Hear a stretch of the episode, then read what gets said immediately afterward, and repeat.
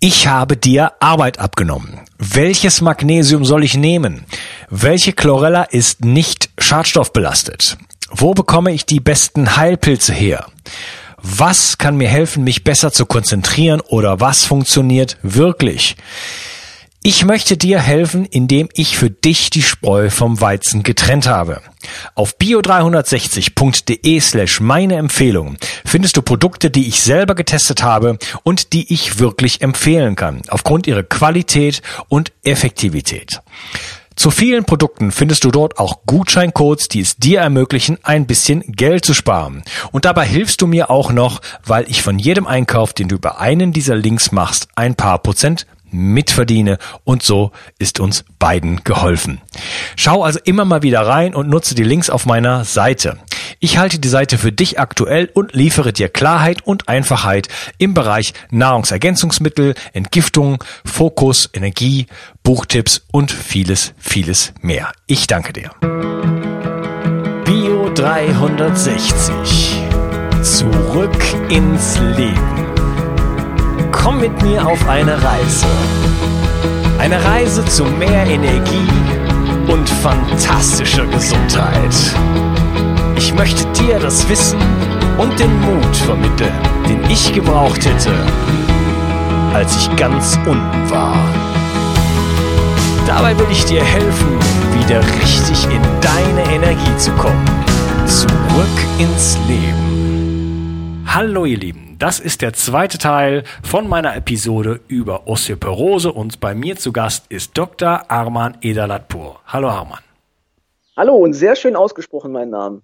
Habe ich alle. das? Ich war mir ja. gar nicht, wollte dich vorher eigentlich fragen, ob ich es richtig mache, aber ich habe es richtig gemacht. Das macht mich okay. glücklich. Ja, Arman. Ähm, wir haben uns schon unterhalten über Vitamin K2 äh, relativ ausführlich. Ähm, wie sieht es denn mit Vitamin D eigentlich aus? Genau, Vitamin D würde ich als Basis sehen äh, für die Knochengesundheit. Das ist ja quasi die, der Effekt von Vitamin D, der jetzt ähm, weitläufig auch bekannt ist, auch bei Hausärzten, Orthopäden und so weiter, dass es einen Einfluss auf die Knochengesundheit hat. Und da gibt es jetzt wirklich äh, extrem viele Studien, ähm, die dann aufzeigen, neben dem Effekt, dass man, dass die Sturzrate gesenkt wird, also dass es auch einen Einfluss auf die, auf den Bewegungsapparat an sich hat, auf die Muskulatur, auf die äh, neuronalen Verhältnisse, dass man einfach koordinativ stärker ist und nicht hinfällt und dadurch einen Bruch erleidet, sondern dass es auch wirklich direkt auf die Knochengesundheit Einfluss hat. Ich glaube, im, im ersten Teil habe ich schon so ein bisschen anklingen lassen, dass es einige Proteine äh, bildet oder verantwortlich ist für die Bildung von einiger Proteine, da es ja auch auf die äh, Genetik einen Einfluss hat, ja, auf die Epigenetik und ähm, dadurch quasi äh, verursacht, dass gewisse Gene abgelesen werden, Proteine entstehen, die dann zum Beispiel auch in der Knochengesundheit einen Einfluss haben. Da ist es Osteokalzin zum Beispiel ähm, oder gewisse äh, Transportproteine für das Kalzium, die dann äh, das Kalzium abtransportieren und einschleusen in den Knochen. Ähm, dabei war es ja bisher immer so, dass man nicht genau wusste, wie viel Vitamin D ist notwendig, wie sollte der Vitamin D-Spiegel sein. Mittlerweile gibt es auch da Untersuchungen, die zum Beispiel zeigen, dass so ab 35 Nanogramm pro Milliliter überhaupt der Knochenstoffwechsel einigermaßen ablaufen kann. Alles, was drunter ist, führt unweigerlich äh, zu einer Osteoporose. Ja, bei dem einen dann eben früher, bei dem anderen später, je nachdem, was dann noch für Faktoren eine Rolle spielen. Aber ähm, unter 35 würde ich gar niemandem empfehlen. Also man sollte versuchen, 40, 60, 80 äh, den Vitamin D-Spiegel anzuheben. So in dem Bereich tut sich dann auch was. Okay, also raus äh, aus dem aus dem ähm, viereckigen Kasten, in dem du wohnst, äh, raus in die Sonne, wenn es irgendwie geht. Und im Winter muss man dann auf jeden Fall supplementieren, deiner Meinung nach, in Deutschland? Ja, ähm, auch da ist ja, ich glaube, von Dr. Hollig ähm, wurde einiges äh, erforscht. Das ist ja einer der Vitamin D-Vorreiter. Der gute Mann ist schon, glaube über 70 und hat da viel schon in den letzten 30, 40 Jahren zu Vitamin D geforscht. Und da gibt es auch einige Studien, die eben aufzeigen, ab wann überhaupt eine Vitamin D-Bildung über die Haut möglich ist. Und da muss die Sonne einfach mindestens 45 Grad über dem Horizont stehen. damit über diese oder damit genug UVB an der Haut ankommt, um Vitamin D zu bilden. Und das ist in unseren Breitengraden in Deutschland, egal ob jetzt in Freiburg oder in Hamburg, nicht möglich. Also egal, ob man jetzt drei, vier Stunden auch in die Sonne geht, da passiert Vitamin D technisch erstmal gar nichts. Jetzt ist natürlich so, dass dann viele hergehen und sagen, ja, man kann dann quasi im Sommer ähm, viel Vitamin D bilden und kann dann im Winter dann davon zehren. Das funktioniert nicht. Also ich habe jetzt genug Patienten gemessen, die dann vielleicht auch im Sommer einen einigermaßen ordentlichen äh, Vitamin D-Spiegel hatten, also so eine, so eine 4 Plus vielleicht mit, mit knapp 40 Nanogramm. Ähm, die sind dann im Februar, März sind dann wieder bei unter 20 angekommen. Also bringt dann relativ wenig. Ja, willst du damit sagen, dass die, die Germanen und die, die Teutonen alle Osteoporose hatten? Nee, ähm, da wird es noch andere Faktoren gegeben haben. Ähm, zum einen ist ja die, die, der Lebensstil heutzutage zum einen so, dass wir ähm, auch im Sommer kaum draußen sind, ähm, beziehungsweise viel Kleidung anhaben, Schrägstrich äh, Sonnencremes nutzen, die dann ab einem Lichtschutzfaktor von 15 schon ähm, so viel bedeuten, dass man dann gar kein Vitamin D mehr bilden kann. Und die äh, damaligen Herrschaften haben mit Sicherheit sich auch ganz anders ernährt und dadurch quasi einige andere Faktoren dann noch gehabt, äh, die dazu geführt haben, dass die Knochengesundheit mit Sicherheit besser war. Also jetzt abgesehen davon, dass man auch Vitamin D, wenn man sich gut ernährt, auch über die Ernährung ein bisschen zuführen kann. Jetzt sind wir wieder beim Thema zum Beispiel ähm, äh, hochwertige Eier, äh, auch Weidebutter oder eben zum Beispiel Wildlachs. Ja sowas ähm, führt natürlich auch nochmal dazu, dass man ein bisschen Vitamin D zuführen kann auf die Art und Weise. Okay, aber, die also waren mit Sicherheit, aber die waren mit Sicherheit auch nicht optimal versorgt. Deswegen sind sie auch keine 150 Jahre alt geworden. ja, okay, alles klar. Gut, also äh, ja, insgesamt gesundes Leben und ein ähm, artgerechtes Leben ist wichtig, um unsere Gesundheit zu erhalten. Wir müssen rausgehen, wir müssen in der Sonne sein, wir müssen die Erde berühren, wir müssen uns mit dem Mikrobiom der Erde verbinden. Wir brauchen Bakterien auf unserem Essen und kein Glyphosat. Äh, wir brauchen äh, sehr viele Nährstoffe, die alle von Körperfunktionen in unserem Körper sozusagen äh, den ganzen Stoffwechsel äh, befeuern, dass alles so richtig funktioniert. Und äh, dann sind wir schon mal gut aufgestellt. Aber bei Vitamin D könnte es sein, dass wir uns ähm, ja, dass es nicht schaden kann, sich im Winter ein bisschen noch zusätzlich, zusätzlich zu versorgen, denn wir sind ja auch heute, selbst wenn wir alles richtig machen, äh, immer noch irgendwo in einer, in einer Umgebung, die äh, ein bisschen toxisch ist, auch wenn man so irgendwo auf dem Land wohnt und wirklich äh, sich vom Feinsten ernährt äh, rieselt das Aluminium auf unsere Köpfe und in unserem Trinkwasser ist DDT und so weiter und so fort. Und ähm, wir haben es trotzdem mit EMF zu tun, also mit Strahlung, die kommt aus, dem, aus der Atmosphäre. Mit 5G wird es dann noch schlimmer, dann werden 20.000 Satelliten zusätzlich in die Atmosphäre geschickt und so weiter. Das sind ja alles Belastungen, denen wir heutzutage äh, ausgesetzt sind, die es früher nicht gab. Und ähm, ja, deswegen brauchen wir auf, vielleicht auf, heutzutage ein bisschen, einmal, ja, bisschen unter. Warte, ja, warte, lass mich den Satz ausreden. Aus, aus, ausreden. Deswegen brauchen wir vielleicht heute ein bisschen mehr Unterstützung, als es die Teutonen noch brauchten, weil wir einfach nicht mehr so in diesem in dieser Umgebung leben wie, wie damals. Perfekt, und genau darauf wollte ich nochmal hinaus. Also, weil du jetzt eben die alten Germanen, die Teutonen nochmal erwähnt hast, ähm, die hatten auch einige Medikamente nicht die dann zum Beispiel zu einem Vitamin D-Mangel führen. Auch das ist interessant, dass man da schon Informationen hat, dass äh, Antikonvulsiva zum Beispiel oder auch Antibiotika, viele Neuroleptika, also alles, was, was für die Psyche da irgendwie ähm, äh, genutzt wird, dazu führt, dass der Vitamin D-Spiegel auch nochmal zusätzlich absinkt. Also es verbraucht Antibiotika. Ja.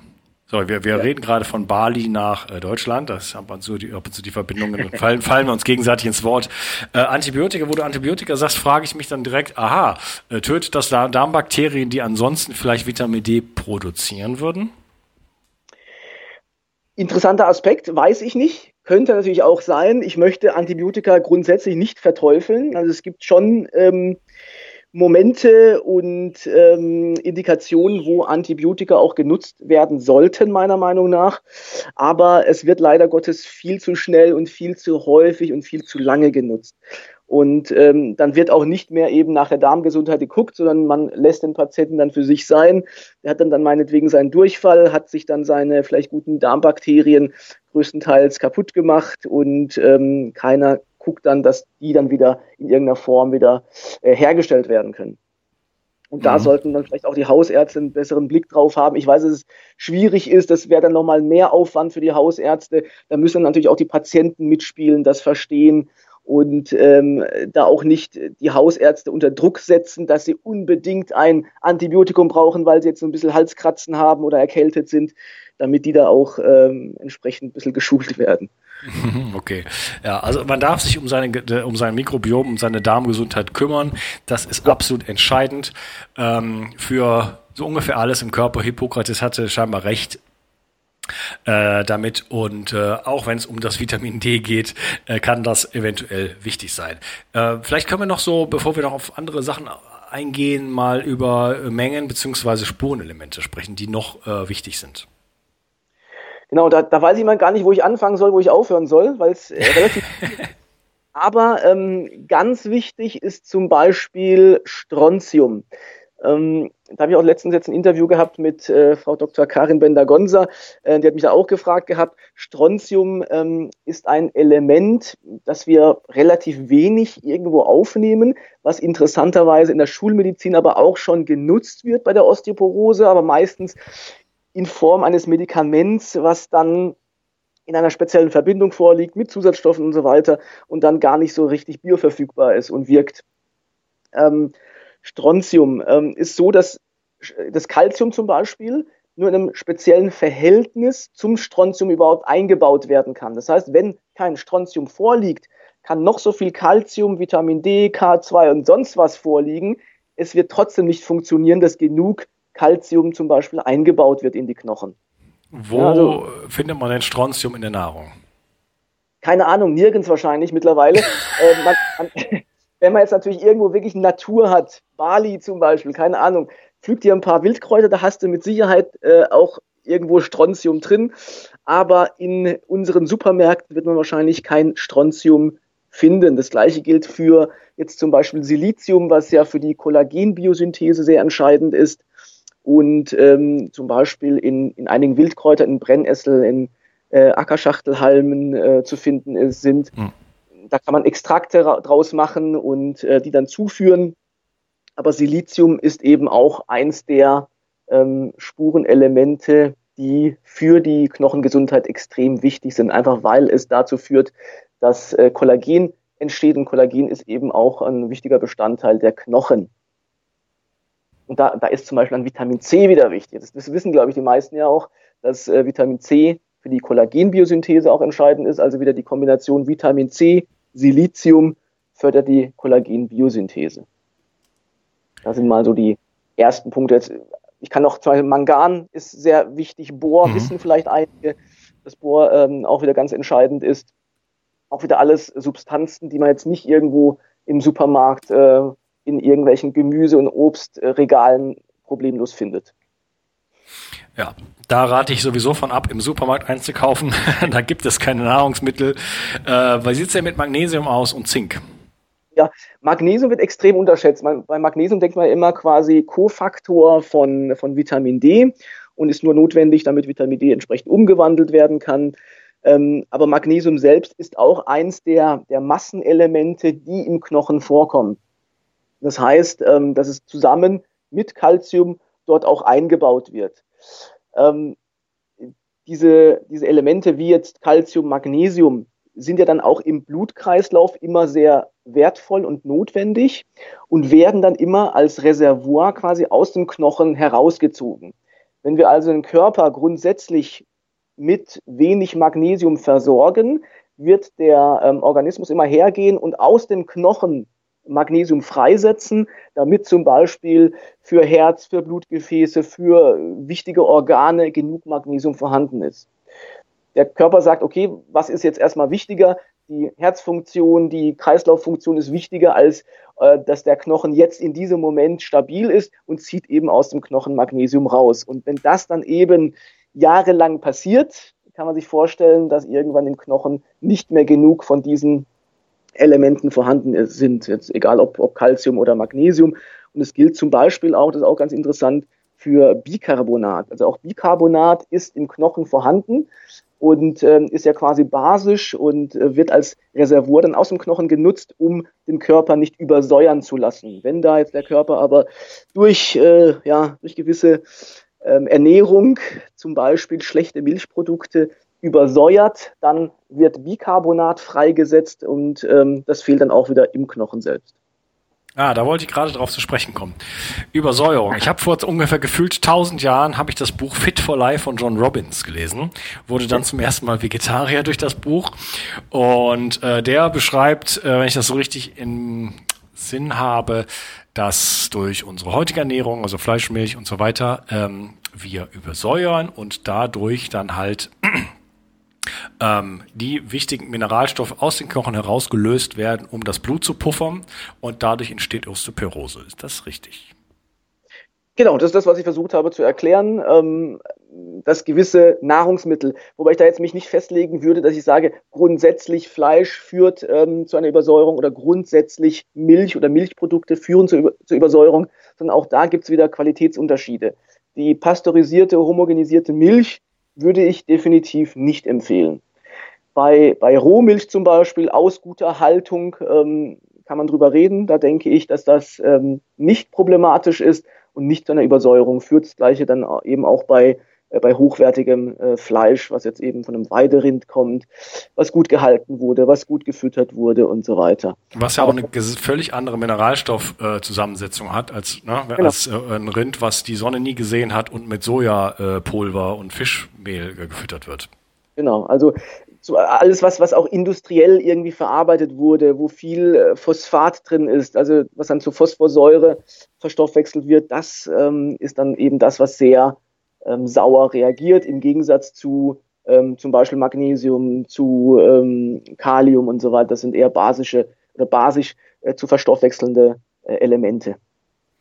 Ja, okay. Dann lass uns mal kurz ein bisschen auf die Milch äh, eingehen. Also generell, äh, also meine Oma hat man wirklich, ich, die hatte so ein von der, von der vom Arzt so ein Prospekt bekommen. Also der war natürlich, das Prospekt war eigentlich von der Milchindustrie, aber äh, da es war halt einfach ein Prospekt, wo drin stand, wie viel Käse und Milch sie am Tag, sie soll ein Glas Milch trinken und fünf Stücke Käse und keine Ahnung.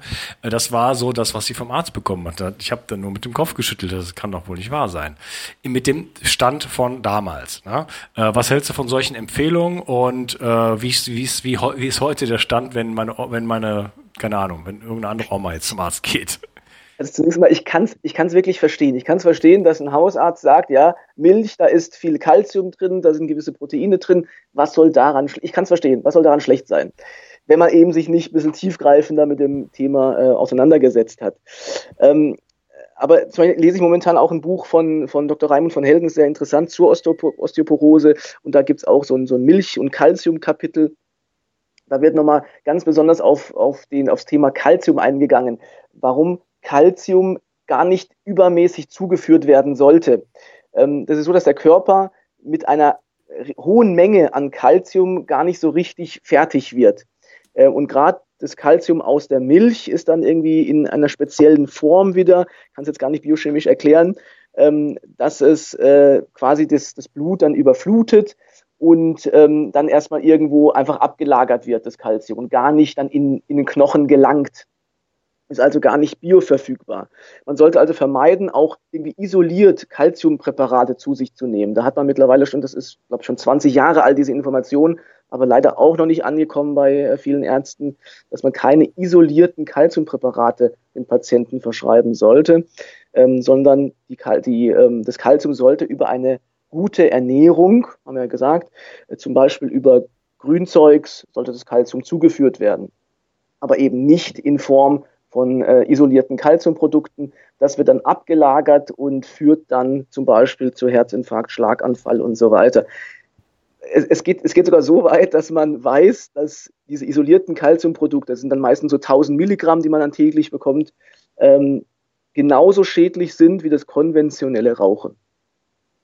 hat mich, hat okay. mich geschockt, das ist Wahnsinn, aber und dann kommen aber immer, immer wieder Patienten, die das leider Gottes verschrieben bekommen haben und ähm, ja, dann ist es schwierig, die davon zu überzeugen, dass es nicht ganz so ideal ist.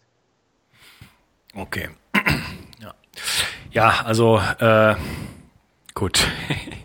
Wie sieht denn, ja. wie, wie, sieht denn eine gute Ernährung aus? Wie muss ich, äh, damit die Leute das nicht aus meinem Mund hören, ich wollte das gerade kommentieren, aber damit die Leute das nicht aus meinem Mund hören, äh, erzähl du mir doch mal, wie muss ich mich denn ernähren, ähm, hm? dass ich eine gute Chance habe, überhaupt keine Osteoporose in meinem Leben zu bekommen?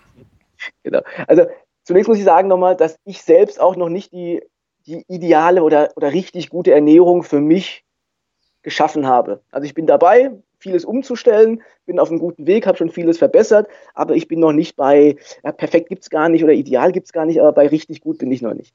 Ähm, es, es, sollte so sein, dass zum Beispiel, ja, damit auch jetzt die Vegetarier, Veganer noch zu ihrem Thema kommen, äh, dass viel Rohkost dabei sein sollte. Also viel Grünes, viel Gemüse, natürlich da wieder hochwertig, nicht irgendwie pestizidverseucht, nicht glyphosatverseucht, sondern ähm, hochwertiges Gemüse sollte jeden Tag dabei sein, gerne auch mehrfach am Tag. Auch da gibt es ja Untersuchungen interessanterweise, dass man gesehen hat, dass wenn man äh, einmal viel nimmt oder vielleicht zwei, dreimal über den Tag verteilt etwas zu sich nimmt, dass dann die Nährstoffversorgung besser ist. Also Grünzeugs, gutes, hochwertiges Biogemüse und äh, gerne auch Obst. Ähm, und, aber sollten auch tierische Produkte dabei sein. Ähm, zum Beispiel haben wir ja gesagt, Eier, ja, also gerade das Eigelb, das, das rohe Eigelb ähm, ist sehr wertvoll, aber auch, auch äh, Fleischprodukte, die hochwertig sind, würde ich immer wieder einbauen. Ja teilweise, teilweise auch Innereien. Also Leber ist zum Beispiel sehr hochwertig oder eben jetzt äh, Fleisch von einem, von einem Weiderind, was sehr gut gelebt hat, was sich gut ernährt hat. Ähm, Weidebutter zum Beispiel. Also man sollte sich da nicht verschließen, ähm, nur weil es jetzt tierische Produkte sind. Ähm, was natürlich zu verurteilen ist, auch von meiner Seite, ist die Massentierhaltung. Also das geht gar nicht. Also alles, was jetzt in Richtung Massentierhaltung geht, auf keinen Fall. Da sind die, ist es zum einen ethisch nicht korrekt und zum anderen ist es ähm, auch von der von der Wertigkeit her nicht ideal. Ja. Okay, wunderbar. Ich, äh, schön, das aus deinem Mund zu hören. Ich hätte genau das Gleiche gesagt, aber von mir kennen die Leute das.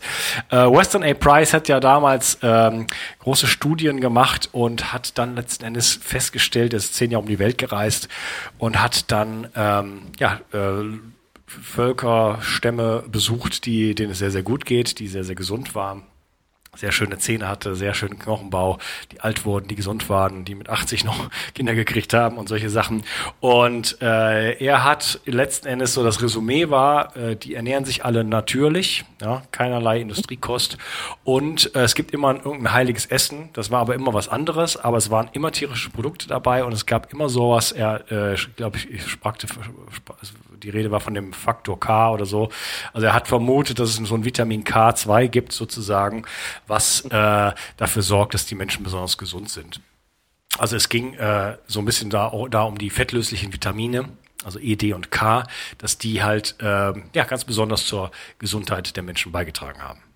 Genau, schön, dass du auch das Vitamin E noch genannt hast. Haben wir bisher, glaube ich, nicht genannt gehabt. Auch ein wichtiger Faktor, genau. Okay. Was, was, was dann quasi Entzündungen verhindert, zum Beispiel, wenn es jetzt zu viele Entzündungen im Körper gibt, dann muss auch wieder viel Material aus dem Knochen zum Beispiel freigesetzt werden, um da zu agieren. Ja. Ja. Ähm, wenn ich jetzt eine Osteoporose habe, kann ich ja. die irgendwie rückgängig machen und wenn ja, wie? Ja, einfach am besten so viel Bisphosphonate wie möglich reinpfeffern. Nein, also genau, das, das das möchte ich erst als erstes ansprechen. Ähm, es werden dann natürlich dann vom, vom ähm, Orthopäden oder vom Hausarzt dann immer schnell ähm, gewisse Medikamente angepriesen. Am häufigsten oder zunächst einmal die sogenannten Bisphosphonate. Das ist nichts anderes als ein Zellgift, was aber größtenteils wirklich nur im Knochen wirkt oder vor allem an diesen Osteoklasten. Da haben wir gesagt, die Osteoklasten, glaube ich, was war beim ersten Teil, die bauen Knochen ab was ja nicht grundsätzlich falsch oder verkehrt ist, ähm, weil gewisse Mikroläsionen, Mikrorisse und so weiter auch abgebaut werden müssen, damit dann die Osteoblasten dann neues Knochenmaterial äh, anbauen können. Die, das, die Bisphosphonate werden von diesen Osteoklasten aufgenommen und wirken dort dann eben als Gift, als Zellgift. Die Osteoklasten sterben ab. Und zwar für immer. Das heißt, wenn man jetzt jahrelang Bisphosphonate genommen hat, hat man irgendwann keine funktionierenden Osteoklasten mehr. Das bedeutet, dass die in der, in der ersten Zeit hat man festgestellt, es gibt sehr viele Studien äh, zu den Bisphosphonaten. In der ersten Zeit und in den ersten ein bis zwei Jahren hat man dann festgestellt, dass die Knochendichte, rein die Dichte, da geht es jetzt gar nicht um die Qualität des Knochens, sondern rein die Knochendichte erstmal zunimmt. Und das ist ja auch logisch. Ähm, es wird weniger Knochen abgebaut. Ähm, die mhm. Osteoblasten arbeiten teilweise noch weiter und äh, bilden neues Knochenmaterial. Das heißt, die Knochendichte nimmt zu und ähm, es wird zunächst einmal kurzfristig härter. Und man klatscht sich in die Hände und äh, ist froh, dass es kurzfristig oder dass es eben in dieser Zeit besser geworden ist. Und das wird dann publiziert. Ähm, und die, ja, die Pharmaunternehmen sagen natürlich, ja, hier, äh, das Medikament wirkt ja scheinbar. Wir haben ja hier den Beleg mit dieser Studie. Wenn man aber sich jetzt langfristige Studien anguckt, die fünf Jahre und mehr gehen, dann sieht man, dass dann plötzlich die Frakturrate äh, zunimmt, die Knochendichte abnimmt, die Knochenqualität abnimmt. Wenn man das Ganze histologisch äh, unter Mikroskop anschaut, dann wird das immer zunehmend schlechter. Und das ist ja auch logisch, wenn jetzt die Osteoklasten gar nicht mehr agieren können, also diese kleinen Mikrorisse, Mikrofrakturen abbauen können, dann summiert sich das. Es werden immer mehr Läsionen, immer mehr Schäden im Knochen und irgendwann führt das dann zu einem Bruch, ohne dass man hinfällt, ohne dass man irgendeine Belastung hat. Man steht, man sitzt und der Wirbelkörper bricht einfach zusammen. Und ähm, das kann man dann auf diese Bisphosphonate zurückführen, die neben ähm, diesem Effekt, dass sie gar nicht helfen langfristig, sondern eher Schäden am Knochen setzen, auch noch viele andere Nebenwirkungen haben und teilweise auch in anderen Geweben eben äh, dieses Zellgift dann wirken kann. Und das wird verschrieben? Das wird sehr, sehr häufig verschrieben, genau. Also, sorry, aber äh, da, also da, ich, also da kann ich nur mit dem Kopf schütteln. Das ist ja, also wie wenig Respekt muss man denn haben vor der Schöpfung oder dem, dem, dem Wunderwerk der Natur Mensch, ja, was äh, so unfassbar komplex aufgebaut ist und so ein faszinierendes Meisterwerk ist. Also man kann, wenn man sieht, wenn man da einsteigt, wirklich einfach nur staunen und einfach vor Knien davor liegen sozusagen, wie die Natur oder was auch immer das geschaffen hat. Ja, wie kann man denn so mit so einem Meißel und so einem Hammer äh, da rangehen und irgendwas da raushacken, um äh, glauben, dass man jetzt damit was Gutes tut? Also das ist so ein unfassbar ähm, naives Verständnis meiner Meinung nach des menschlichen Körpers. Das, das verstehe ich nicht. Wie, wie, wie, kann, wie können intelligente Menschen so etwas äh, auf die Menschheit loslassen? Da darf man aber auch wiederum jetzt den meisten Ärzten wieder keinen Vorwurf machen, weil ich hatte das ja auch nicht gewusst vor einem Jahr. Habe ich auch gedacht, ja, okay, äh, die Studienlage ist ja scheinbar so, es hilft, die Knochendichte nimmt zu. Und bei Knochendichte denke ich dann auch immer an die Qualität, aber Qualität und Dichte sind erstmal zwei Paar Schuhe. Und dementsprechend die gängige Lehrmeinung wird halt umgesetzt. Jeder Arzt hat dann die Möglichkeit, sich mit jedem Thema bis ins Detail zu beschäftigen und herauszufinden, dass dann vielleicht ein Medikament doch nicht so toll ist. Wenn man dann ein bisschen das Ganze besser interpretiert, die Literatur besser interpretiert und tiefer recherchiert. Und genau, ja, da kann man vielleicht auch nochmal meinen äh, einen guten Freund von mir, den Benjamin Weidig, den du ja auch ähm, interviewt hast, vor kurzem, ja. nochmal zitieren, der dann immer gerne je nach Medikament sagt, es ist jetzt in dem Fall wäre es, äh, die Osteoporose ist kein Bisphosphonatemangel, sondern eben ein, ein Nährstoffmangel. Ja, ja. ja. Und, und, das müssen einige begreifen, dass es eben nicht die Ursache ist, dass man zu wenig Bisphosphonate im Körper hat, sondern dass die Ursache ist, dass man irgendwas im Lebensstil, ob jetzt Ernährung, Bewegung und so weiter, falsch gemacht hat. Ja, ich kenne den Spruch mit äh, Ritalinmangel. Die Oder Kinder so, haben genau. keinen Ritalinmangel. Genau. okay, äh, du hast noch nicht die Frage beantwortet, äh, wie man eine Osteoporose rückgängig machen kann und ah. das möchte ich auch nicht, dass du das tust, denn das kommt dann im nächsten Teil. Okay. Ich danke dir erstmal für diesen Teil und wir sprechen uns im nächsten. Mach's gut, danke. Ciao. Bis dann, tschüss. Wenn dir mein Podcast gefällt und du mich unterstützen möchtest, dann hast du jetzt die Möglichkeit, für deine Einkäufe einen speziellen Amazon-Link zu benutzen, der mir zugutekommt. Dich kostet es zwei Mausklicks, Amazon verdient ein bisschen weniger und ich bekomme vier Prozent von deinen Einkäufen. Gehe dazu auf bio360.de slash ich helfe dem Projekt und dort findest du einen Amazon-Link und den kannst du dir in deine Lesezeichen ziehen, sodass du mich bei all deinen Einkäufen bei Amazon ein wenig unterstützt. Wie gesagt, das ist mit ein paar Mausklicks getan, kostet dich keinen Cent und mir tust du damit einen riesengroßen Gefallen. Ich danke dir und wünsche dir einen wunderschönen Tag. Ciao, dein Unkas. Bio 360 Zurück ins Leben. Komm mit mir auf eine Reise. Eine Reise zu mehr Energie und fantastischer Gesundheit. Ich möchte dir das Wissen und den Mut vermitteln, den ich gebraucht hätte, als ich ganz unten war. Dabei will ich dir helfen, wieder richtig in deine Energie zu kommen. Zurück ins Leben.